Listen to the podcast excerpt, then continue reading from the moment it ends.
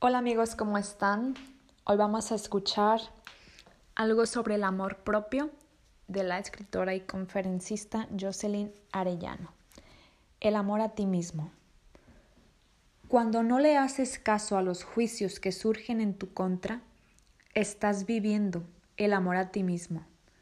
Cuando no le crees a los juicios que surgen en ti en contra de otros, estás viviendo el amor a ti mismo.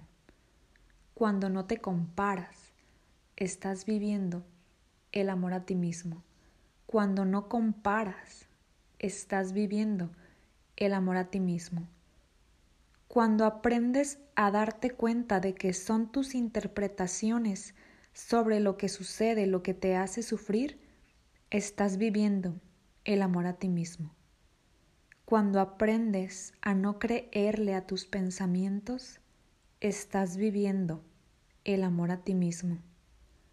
Cuando vuelves al presente, estás viviendo el amor a ti mismo. Espero que te haya gustado el amor a uno mismo.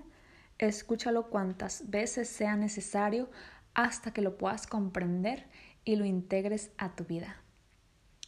Besos.